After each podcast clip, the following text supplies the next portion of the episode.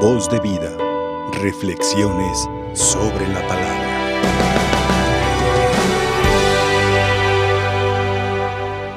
Cuando dos discípulos que iban de camino a Emaús,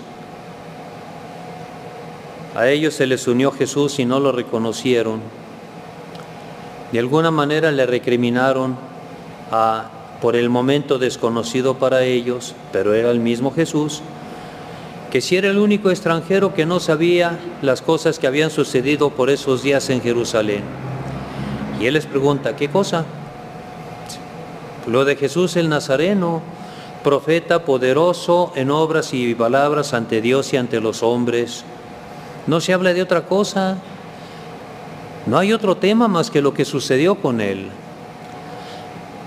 Haciendo, eh, poniendo como base estas palabras, quiero comentar que por estos días lo que estamos celebrando es la Pascua y aunque hay diversidad de temas y de asuntos cada día, de todas maneras en el orden espiritual y en el orden real también, pues de lo que tenemos que hablar es de la Pascua. Jesús le dice a Nicodemo, nosotros hablamos de lo que sabemos. Nadie habla de lo que no sabe. Y si nosotros sabemos lo que es la Pascua de Cristo, bueno, sabemos que es el paso de Cristo de este mundo al Padre. Pero nosotros también nos invita a que tengamos nuestra Pascua y que demos el paso de la muerte a la vida de la esclavitud del pecado a la libertad de ser hijos de Dios. Esa tiene que ser nuestra Pascua y ese tiene que ser nuestro tema de cada día. Que cada día estemos atentos a las palabras de Cristo. Que cada día, como escuchábamos en la munición introductoria, pidamos al Espíritu Santo sus dones para que podamos comprender la grandeza de la Pascua de Cristo porque Él ha pasado de este mundo al Padre, pero para abrirnos las puertas del cielo y que nosotros tengamos ese camino y que no tengamos otro camino más que el camino de la cruz y de la muerte con Cristo y la resurrección, porque justamente esa tiene que ser nuestra Pascua. Ahora, cuando Jesús le dice a Nicodemo, el que no renace por el agua y el Espíritu no puede entrar al reino de los cielos, Primero le dice, es necesario renacer de lo alto. Y para renacer de lo alto, pues es necesario el agua y el espíritu. Porque esto nos indica el sacramento del bautismo que nos hace hijos de Dios, que nos hace propiedad de Dios. Y para que como hijos demos lustre a ese nombre, amando a Dios por sobre todas las cosas, amando al prójimo como a nosotros mismos. Y eso es lo que todos nosotros debemos saber. Es la sabiduría que procede del Espíritu Santo, más que la sabiduría humana, que por muy adelantada que esté en estos días, pues no es tan sabia como la ignorancia de Dios. Así lo dice San Pablo, y así lo dice. La ignorancia de Dios es más sabia que la sabiduría de los hombres. Si es que también cabe hablar de ignorancia en Dios, ¿verdad? No pretendo yo hacer menos a la palabra de San Pablo, que es la misma palabra de Dios, pero en realidad si Dios lo conoce todo, si Dios lo sabe todo, no podemos esconderle nada y por lo mismo ser transparentes ante Él.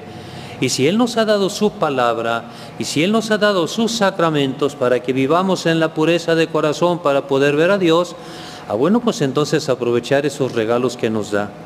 Nosotros somos sus hijos y entre nosotros somos hermanos. No estamos solos. El mismo Señor lo dijo desde el principio, no es bueno que el hombre esté solo. Y el hombre vive en comunidad y en comunidad debe saber alabar a Dios. Donde dos o más están reunidos en mi nombre, allí estoy yo en medio de ellos. Jesús le dice a Nicodemo, así como Moisés levantó la serpiente en el desierto, así tiene que ser levantado el Hijo del Hombre. ¿Para qué? Para que todo el que crea en Él tenga vida eterna. Todo lo que el Señor Jesús hace tiene siempre un objetivo y el objetivo el objetivo es la realización del plan de Dios en favor de cada uno de nosotros. ¿Cuál es ese plan de Dios? Es la voluntad de Dios. Dios quiere que todos los hombres se salven y lleguen al conocimiento de la verdad. Y para eso vino el Hijo de Dios al mundo, para eso se hizo hombre como nosotros, para que asumiendo nuestra naturaleza humana, caída en el fango del pecado, Él nos pudiera levantar a la dignidad de hijos de Dios y de esa manera también invitarnos a ser partícipes de su divinidad. Él se hizo partícipe de nuestra humanidad, que nosotros, a través del cumplimiento de sus mandamientos, la práctica de las obras de misericordia, la participación en el sacramento de la Eucaristía, nos hagamos partícipes de su divinidad. Fue levantado a lo alto, levantado en la cruz, un proyecto que ya había anunciado, porque decía el Hijo del Hombre tiene que ser entregado en manos de los hombres y ser crucificado y resucitar al tercer día. Él siendo inocente, sí choca con el pensamiento humano que una persona inocente vaya a ser condenada, y por eso Pedro trataba de disuadirlo. Pero Jesús inmediatamente le dijo, mira, retírate, Satanás, porque tu modo de pensar no es como el de Dios, sino como el de los hombres en una simple opinión personal, un comentario muy personal. En esa ocasión, digamos que Satanás le estaba dando por su lado al hombre, en este caso a Pedro, para que disuadiera a Jesús, para que se lo ganara, para que pues eh, no realizara ese proyecto de salvar a la humanidad a través de llegar a la cruz. Porque el hombre piensa lógicamente, ¿verdad?, que un inocente no puede ser condenado.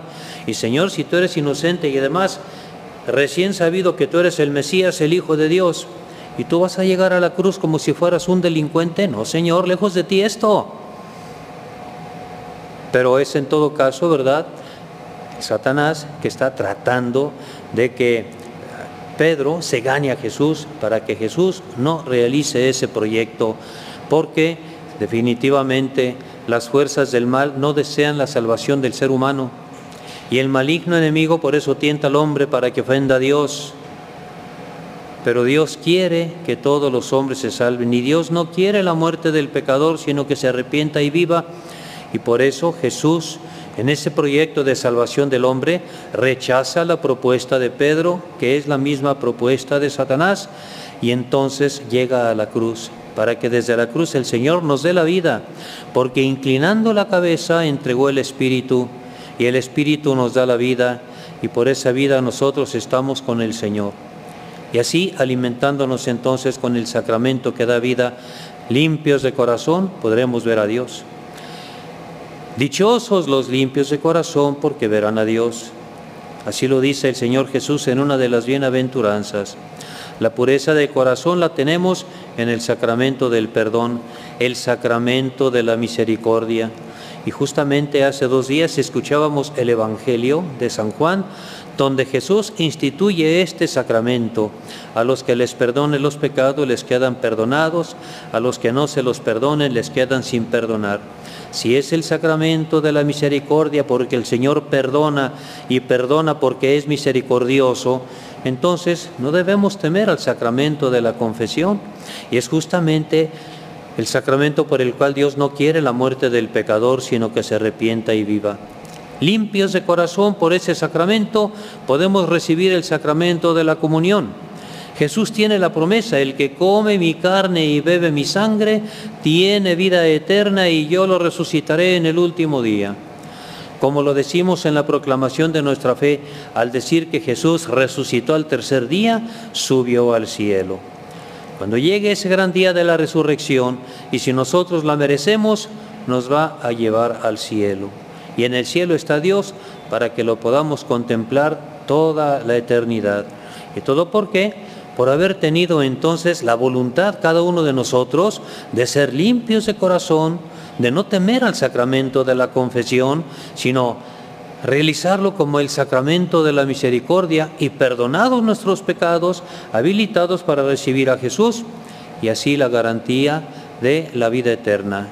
Insisto, el que come mi carne y bebe mi sangre, tiene vida eterna y yo lo resucitaré en el último día.